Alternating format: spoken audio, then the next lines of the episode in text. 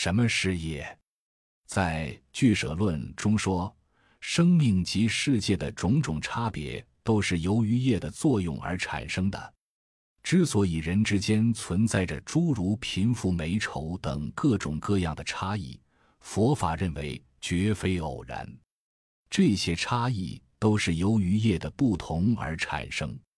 既然业的力量如此之大，那什么是业呢？也并不等同于上帝。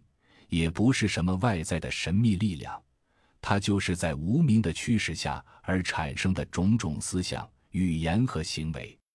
佛教业生世界的理论，就是否定神或上帝创造世界，也否定了世界的无序性。就是说，我们有什么样的思想、语言和行为，就有什么样的世界、人生。佛曾经说过，自己是自己的救星。除自己外，别无救星。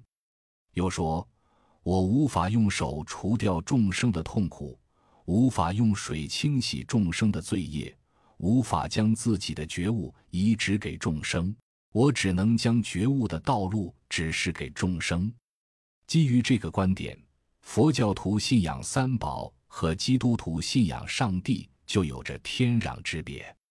学佛的第一步。就是要避免不利于自己和众生的思想行为，而努力于有利于自己和众生的思想、语言和行为，即诸恶莫作，众善奉行。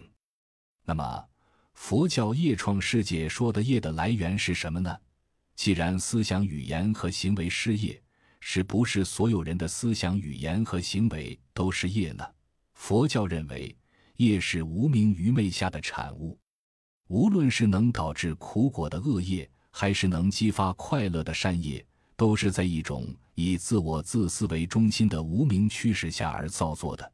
对于已经彻底勘破无名、见证无我的圣者，如罗汉、佛陀等，他们虽然也有各种语言和行为，但由于完全消灭了无名，所以那些语言和行为不能称之为业。故此，在十二因缘中。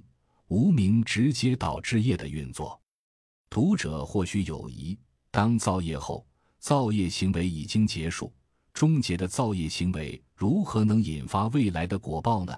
为什么现在的某些果报却源自无量劫前的恶业？这业藏在什么地方，潜伏到结果发生呢？佛教认为，虽然造业行为结束了，但行为本身所产生的业和影响并没有消失。譬如一个人在杀人后逃匿，虽然可以隐藏几个月甚至几年，但被抓获后仍要承担杀人的罪行。